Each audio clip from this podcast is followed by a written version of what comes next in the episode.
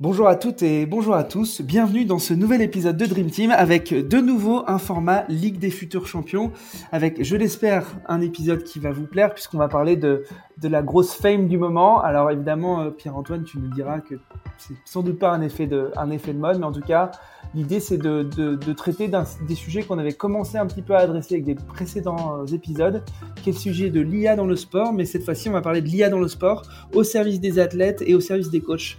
Euh, merci Paul-Antoine d'accepter cette invitation. Bonjour. Bonjour, merci pour ton invitation Pierre. Bah écoute, ça me fait euh, ça me fait très plaisir. Euh, je sais que tu partages tes bureaux avec d'autres personnes qui sont passées dans le podcast, donc euh, je suis ravi de faire toute la coloc. Mais en, mais, en tout cas, c'est super. je, suis hyper impatient d'attaquer ce, cet épisode. mais avant qu'on rentre dans le vif du sujet, que tu nous expliques ce que fait Craig, et j'aimerais bien que tu, tu peut-être que tu te présentes et que tu nous dises un peu tes tes expériences les plus significatives avant d'arriver en effet à l'explication de, la boîte que tu as, que as cofondée? Très bien.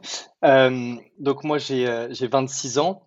À la base, je suis passionné par les sports d'endurance, euh, notamment par les sports d'hiver, parce que je suis né autour du lac d'Annecy et donc commencé très tôt par le ski de fond sur les pistes de la Clusaz, et ce qui m'a permis de de faire du ski de fond à haut niveau jusqu'au bac et en fait par, faire partie d'un d'un pôle espoir euh, dans le ski. Où j'ai eu un bac aménagé mhm. en fait sur sur quatre années pour être libéré pour euh, pour ma pratique.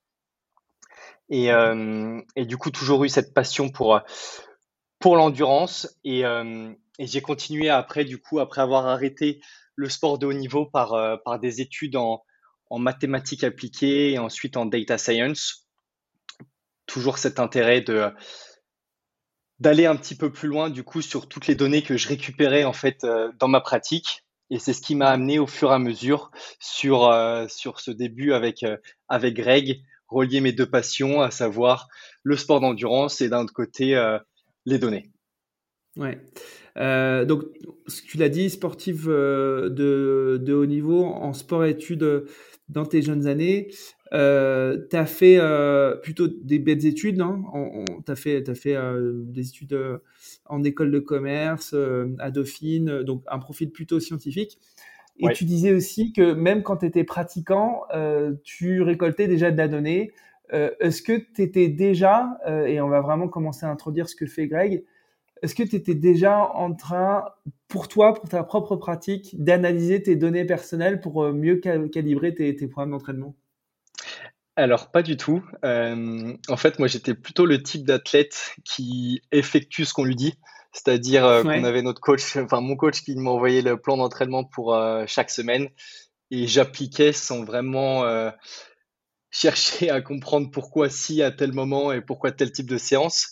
Et c'est plutôt en fait quand j'ai arrêté après coup que je me suis rendu compte que j'avais aucun savoir et que j'ai voulu me mettre un petit peu plus à la course à pied, etc. à Paris, forcément. Mmh et c'est là où je me suis dit, bah, qu'est-ce que je peux faire euh, Comment est-ce qu'il faut que, que je m'entraîne?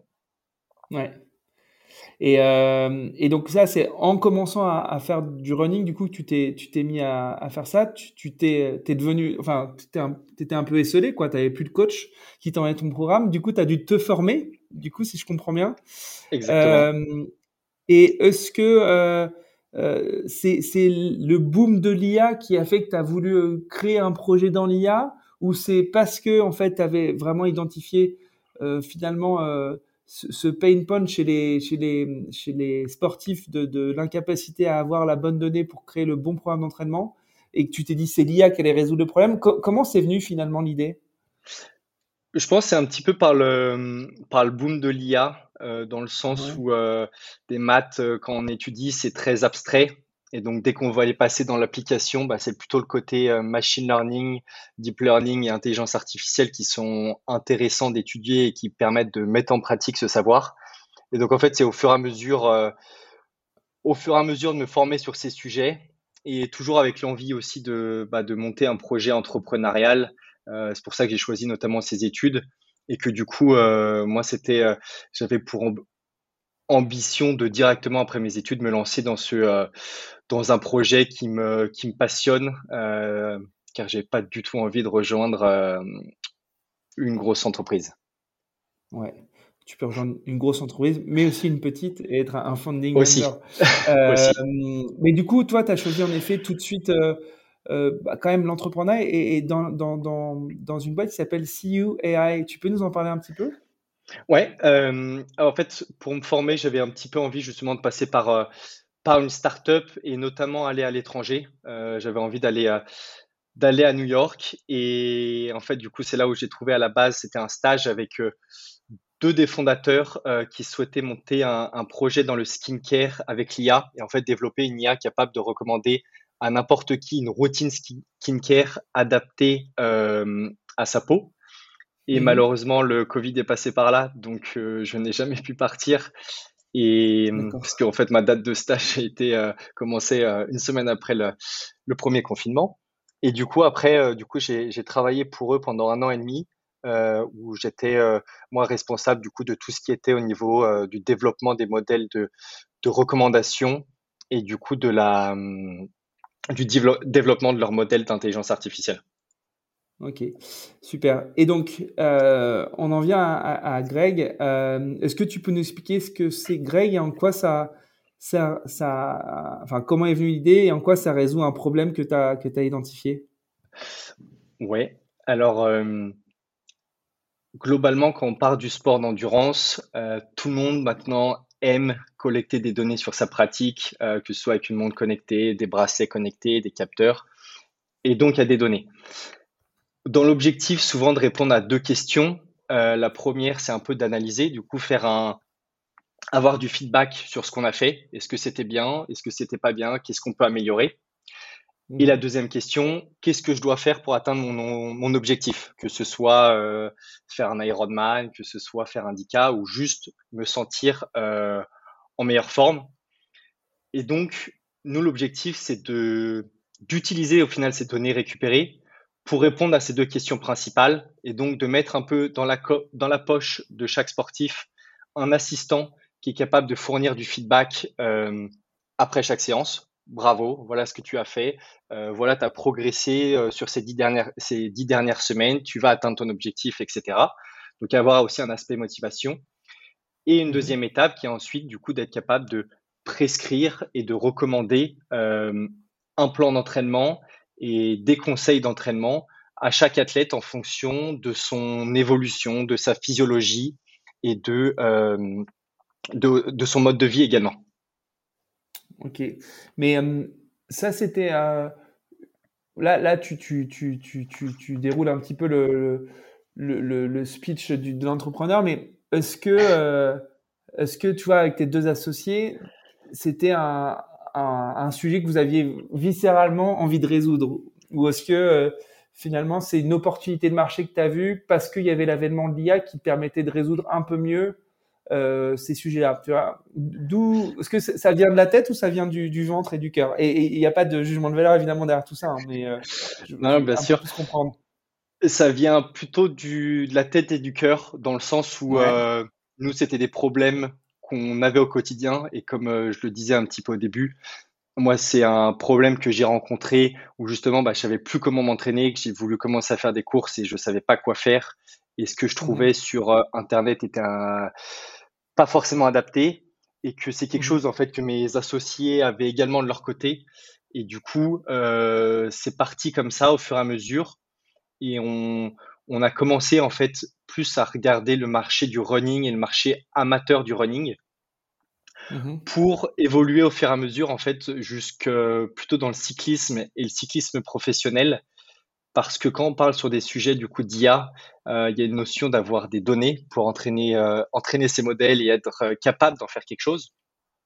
Et du coup, on mmh a, on a, c'était le premier problème que nous, de notre côté, on a eu, c'était de dire on veut faire un projet d'IA, mais on n'a pas de données. Donc, comment on peut en récupérer? Et, et, de fil en aiguille, en fait, on a réussi à commencer avec une, deux, trois équipes cyclistes professionnelles qui sont extrêmement intéressées de leur côté bah, d'avoir des nouvelles solutions pour prédire la performance de leurs athlètes et optimiser leur performance. Et du coup, nous, qui nous a permis de récupérer des données extrêmement qualitatives et apporter de la valeur à ces sportifs professionnels et ce qui va nous permettre en fait au fur et à mesure nous de redescendre euh, vers les amateurs avec toute cette expertise qu'on a su euh, qu'on a pu développer. Mmh et, euh, et raconte-nous un petit peu aussi la rencontre de tes associés, comment, comment ça s'est comment ça s'est passé?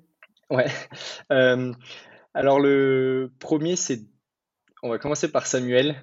Samuel, c'est celui avec qui j'étais pendant mon master. Et du coup, en fait, la fin de notre master se finissait par trois mois d'un programme de, d'entrepreneuriat où il nous aidait à lancer notre projet. Et lui aussi souhaitait lancer son projet. Du coup, on, a, on, avait travaillé ensemble sur d'autres projets pendant notre master. Et du coup, c'est ce qu'on a voulu continuer en fait sur ce projet. Et mmh après quelques mois d'avoir commencé, j'ai recontacté un de mes anciens amis de Dauphine avec qui j'avais fait toute ma licence de maths, euh, avec lequel justement j'avais également travaillé sur d'autres projets et on s'était dit euh, quelques années auparavant, bah, on finit nos études et on lance une startup euh, après ensemble. Et du coup, je l'ai mmh recontacté en lui disant, bah voilà, moi je me suis lancé avec Samuel. J'aimerais beaucoup que tu nous rejoignes et je pense que tu peux beaucoup nous apporter sur tout l'aspect mmh technologique et justement développement de nos modèles. Et, euh, mmh il nous a rejoint. Donc, euh, cool. C'est top. Bon, et du coup, vous êtes toujours tous les trois, pas trop, pas trop de disputes d'entrepreneurs, d'associés? Non, ça va, tout se passe bien. Ça va? Euh, Si on en vient vraiment au, produit, à la proposition de valeur, est-ce que tu pourrais expliquer à qui elle s'adresse et quelle forme elle prend, cette proposition de valeur? Ouais, alors pour l'instant, on se concentre du coup plutôt sur les, euh, sur les cyclistes professionnels et en fait sur toutes ces structures qui, où il y a des athlètes qui sont vraiment en recherche de performance et qui travaillent avec des coachs. Et du coup, ça passe par une application mobile euh, l'athlète qui lui permet de connecter tous ces, euh, capteurs, tous ces objets connectés, qu'on parle du coup de tout ce qui est relié à l'entraînement, mais aussi tout ce qui est lié à la récupération maintenant ils ont tous un capteur, par exemple un bracelet Whoop ou une Bagura pour, euh, pour le sommeil et la, les données euh, de récupération au matin. Mhm. Et euh, d'un autre côté, c'est toute une solution web qui, elle, est destinée à leurs entraîneurs pour leur permettre de visualiser toutes ces données, d'accéder à beaucoup d'automatisation en fait pour tout le travail qu'ils effectuent au quotidien sur ces données et avoir tous les, uniquement les insights qui sont intéressants sur, euh, sur cette masse d'informations. Et le dernier point, du coup, aussi avoir des, des prédictions de performance et des recommandations adaptées à l'athlète, que ce soit par exemple euh, adapter l'entraînement du jour parce que euh, les valeurs qu'on a reçues ne sont pas en adéquation avec ce qui avait été prescrit. Mmh et dans tout ça, du coup, euh, toi, tu vas, tu vas encore plus permettre de concaténer de la data qui, est difficile à concaténer, la data qui vient de différentes sources, euh, euh, parce que il y a des sources sur des capteurs. enfin, je suppose que vous mixez des capteurs purement physiologiques, cardiaques, comme des capteurs de, de, de, de vitesse, de déplacement. enfin, est-ce que, est-ce que tu pourrais peut-être nous, nous expliquer quelle data que tu as vraiment collectée et comment tu recrées des agrégats ou des KPI, peut-être qui sont des KPI qui agrègent des data qui n'ont pas forcément la même nature. Est-ce que tu peux nous expliquer un peu plus tout ça? Ouais. Bien Désolé pour la question mal posée, hein, mais tu as compris. J'ai compris. Il y a le premier gros groupe de données, c'est tout ce qui est du coup relié à l'entraînement, où il y a l'aspect physiologique avec la fréquence cardiaque, euh, toutes des données externes, que ce soit par exemple les données GPS avec la vitesse, l'altitude, la température, et aussi mhm. Euh, pourquoi aller dans le cycliste C'est qu'en fait, ils ont des capteurs de puissance. Euh, la, puissance qui développe euh, quand ils pédalent et qui du coup nous permet d'avoir beaucoup plus de précision dans les modèles qu'on développe et de pouvoir justement avoir à la fois des données physiologiques et à la fois des données externes non physiologiques sur la, sur la performance un autre gros bloc mmh qu'on utilise beaucoup, nous, c'est justement grâce au développement de tous ces capteurs sur euh, le sommeil et la récupération, parce que notamment, par exemple, quand on prend un athlète qui effectue un Tour de France, au bout de trois semaines d'effort, euh, il est essentiel de prendre en compte ces, ce type d'informations et du coup de pouvoir euh, s'y adapter. Et un autre gros point, c'est également tout ce qui est psychologique, euh, on a des questionnaires en fait que les athlètes peuvent, euh, auxquels peuvent, les athlètes peuvent répondre, que ce soit après les séances, comment elles se sont ressenties, quel a été euh, leur ressenti de l'effort, et des questionnaires aussi quotidiens. Est-ce qu'ils ont des courbatures Est-ce qu'ils se sentent reposés, etc. Et donc vraiment le but, c'est de rassembler et de pouvoir relier ces informations qui sont complémentaires et qui parfois dans les analyses euh, peuvent être euh, compliquées à analyser ensemble. Parce que par exemple sur des données de récupération on va pas récupérer pareil suivant la séance qui a été effectuée la veille mais est-ce que ça peut être dû à un autre facteur par rapport au mode de vie un stress dû à la vie en général? Et donc c'est le but d'avoir des modèles qui sont capables justement de faire des corrélations entre tout ça et de trouver euh, justement uniquement ce qui est intéressant. Ouais. Mais du coup, tous ces, tous ces modèles de corrélation que tu crées avec euh, de la data qui viennent de capteurs de nature différente et tu les co-construis avec les, les entraîneurs. comment, ça, comment ça se passe Est-ce que c'est que de l'ultra-personnalisation Est-ce qu'il y a quand même une, brique de standardisation par, par sport? Comment, comment ça se passe? Il y a une standardisation au niveau des métriques, euh, que ce soit celles mhm. qu'on utilise et pour euh, justement mesurer la, la performance et l'évolution d'un athlète au cours du temps. Et le but derrière, c'est surtout d'aller chercher l'ultra personnalisation parce que tout ça est appliqué uniquement par rapport aux données de l'athlète. Et donc être capable de savoir sur euh, ce qui est ultra intéressant, par exemple, sur un athlète professionnel, c'est quand on récupère 10 années d'entraînement, 10 années de données de course également, et du coup de pouvoir suivre comment son évolution fonctionne, comment l'entraînement a impacté son différents niveaux de performance, et du coup de pouvoir tirer des conclusions là-dessus et de pouvoir euh, donner des recommandations à l'entraîneur en fonction de cet apprentissage. Et donc vraiment mmh chercher euh, ouais, ce, cette adaptation euh, entière à chaque, à chaque individu. Ok là, sur, tout ça, il n'y a aucune data euh, quali dans le sens euh, psycho, psychosociologique ou psychomental à l'instant T. Vous n'avez pas encore euh, un oracle qui permet de, recueillir toute cette donnée et l'inclure dans vos modèles. Non, pas pour, pas pour le moment. Pas pour le moment. Ça reste la responsabilité du coach et, un petit peu l'intuition et le, le, sixième ou septième sens des coachs. Euh, est-ce que aujourd'hui, enfin, j'ai cru comprendre que vous avez quand même déjà signé quelques quelques clients. Est-ce que tu as un use case, en tout cas euh, euh, une preuve en fait de, de l'apport de la solution et peut-être une anecdote purement euh, commerciale, enfin commerciale en tout cas de, de relation client et de satisfaction client par rapport à ce qu'a pu permettre de générer Greg comme euh, comme plan d'entraînement ou comme recommandation? Ouais. Euh, c'est notamment sur le Tour de France cet été. En fait, on a gagné euh, beaucoup de crédibilité avec les équipes avec lesquelles on travaillait parce qu'on s'est amusé en fait un petit peu en, side project en se disant est-ce qu'on est capable de prédire exactement la puissance que hum, les athlètes vont être capables d'effectuer sur les dernières ascensions des étapes du Tour de France? À partir uniquement de leurs données euh, d'entraînement et des courses précédentes. Et en fait, on a réussi à faire ça sur les deux premières semaines du Tour de France avec seulement 2 watts d'erreur en fait sur la puissance euh, mmh qu'ils ont développée. Et du coup, sont, beaucoup ont été bluffés. Et pour certains qui étaient justement un peu réticents à l'IA parce que euh, justement ils sont dans, dans le milieu du cyclisme depuis des années et ont tout savoir là, ils nous disent bah on peut pas tout prédire avec des modèles euh, de machine learning et d'IA, on peut pas tout prendre en compte. Et euh, c'était pas les mêmes retours qu'on a eu euh, justement après, euh, après ces prédictions. Donc euh, pour nous, ça a été très bénéfique. Aujourd'hui, toute, toute votre stacking est basée sur, sur ChatGPT. GPT, pardon. C'est quoi l'IA qui fonctionne derrière pour agréger tout ça et, et créer tous ces, toutes ces corrélations? Alors nous, c'est pas sur ChatGPT dans le sens où c'est plus des modèles de classification, des modèles prédictifs, euh, des modèles de deep learning aussi pour analyser en fait par exemple euh, des signaux parce qu'on reçoit des données seconde par seconde. Donc c'est mhm. plus ce type d'algorithme. On a une intégration avec euh, OpenAI, donc avec ChatGPT, uniquement par mhm. exemple pour générer du texte et avoir cette interaction en fait avec l'athlète ou pouvoir mmh lui, lui faire un, retour en... Voilà, exactement, que ce soit beaucoup plus digeste pour lui. Ok, je comprends. quand on se lance dans un marché, bah, il y a parfois des, des, entrepreneurs, entrepreneuses qui, qui se lancent parce que c'est leur raison d'être quasiment, et puis il y en a aussi qui, qui, réussissent à, à, à factualiser l'opportunité de marché, et puis il y en a qui font les deux, et, parfois du coup ça, ça, crée des trucs incroyables.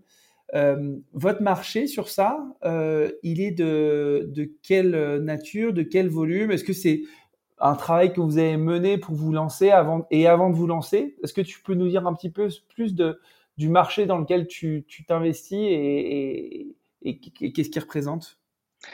Ouais, euh, bah globalement, nous, des bons proxys qu'on a bien aimé étudier, c'est le nombre d'utilisateurs, euh, par exemple Strava, où là, ils ont atteint la mmh. barre des 100 millions, dont 2 millions qui sont sur leur euh, abonnement payant. des utilisateurs de Zwift, où ils sont à peu près à 1,5 million euh, d'utilisateurs, ou par exemple Bagura aussi sur tout ce qui est récupération, ils, ont dépassé aussi récemment le million euh, d'utilisateurs. Et donc nous, c'est en fait viser tous ces athlètes euh, d'endurance, que ce soit avec Zwift et Strava principalement, qui ont forcément de la donnée, parce que mmh Strava, c'est pour ça. Et, et du coup, c'est ce type de proxy qu'on a, qu'on a utilisé euh, pour, euh, pour justement faire nos études de marché au, tout début. Et donc, qu'est-ce que ça donne? Dans quel marché Greg se, positionne euh, bah Alors, pour l'instant, on est surtout sur un, marché de niche. Pourquoi? Parce qu'on se concentre en fait sur le haut du panier. Et notre objectif, c'est d'être capable de, entre guillemets, être le coach des meilleurs cyclistes et après triathlètes au monde avant de mmh pouvoir aller coacher n'importe qui. En fait, on croit beaucoup au fait que pour que les sportifs nous fassent confiance et fassent confiance à notre technologie, ils veulent avoir des exemples. Et du coup, ils veulent se projeter et se dire, bah, par exemple, OK, euh, Vingegaard, il a gagné le tour parce qu'il a été entraîné comme ça. Moi aussi, je veux être meilleur.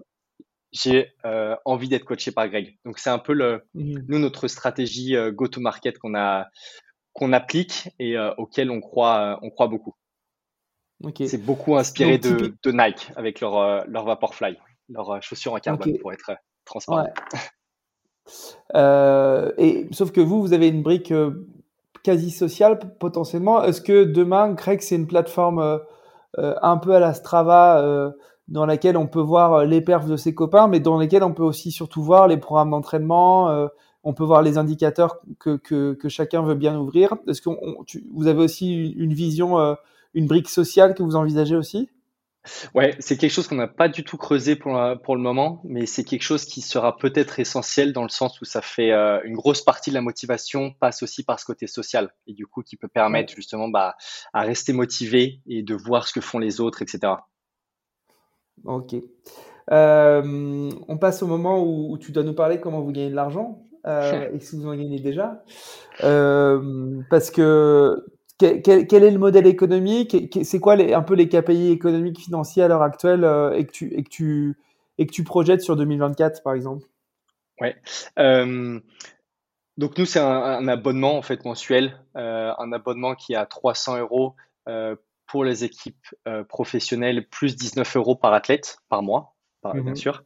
Et après, c'est quelque chose qu'on en fait découle aux, aux entraîneurs individuels d'amateurs où eux payent de leur côté 50 euh, euros plus 10 euros par, euh, par sportif qui, euh, qui veulent coacher avec la solution.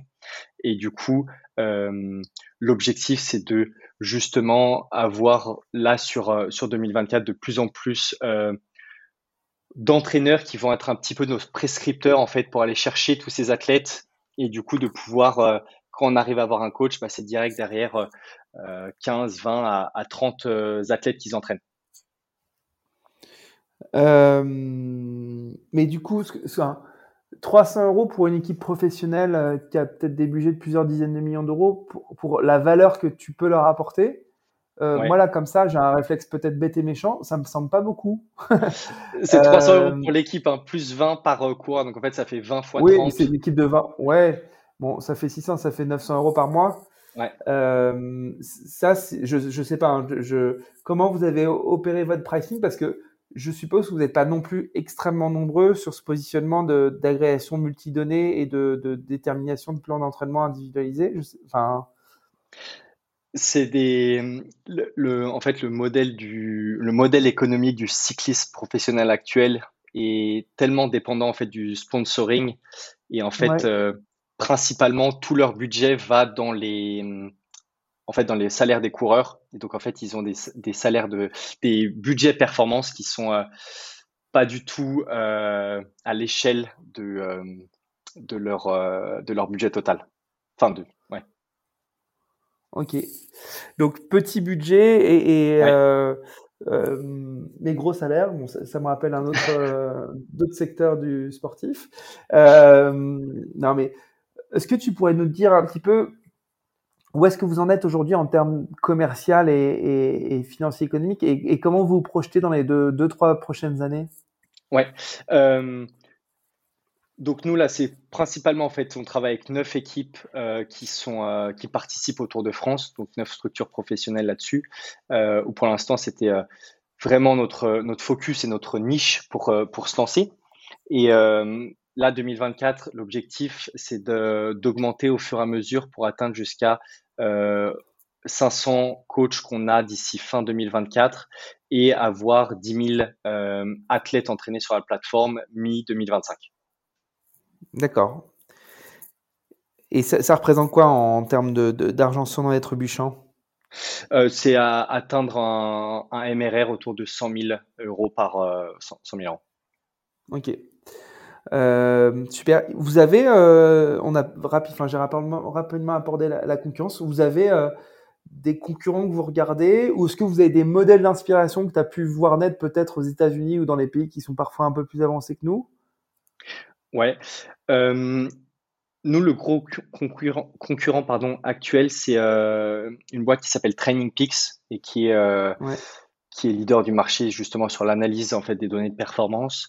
Également Strava, plus sur leur aspect, en fait, euh, sur leur abonnement payant, où ils fournissent des analyses euh, très peu détaillées. Donc ça, c'est les mmh deux gros acteurs euh, là-dessus. Et après, nous, on regarde beaucoup de boîtes qui sont du coup plus dans les sports collectifs, notamment par exemple Kitman Labs, qui a développé toute une solution d'analyse pour les clubs pro à la base en, rugby, désormais en foot, et je crois qu'ils vont aussi basket, etc.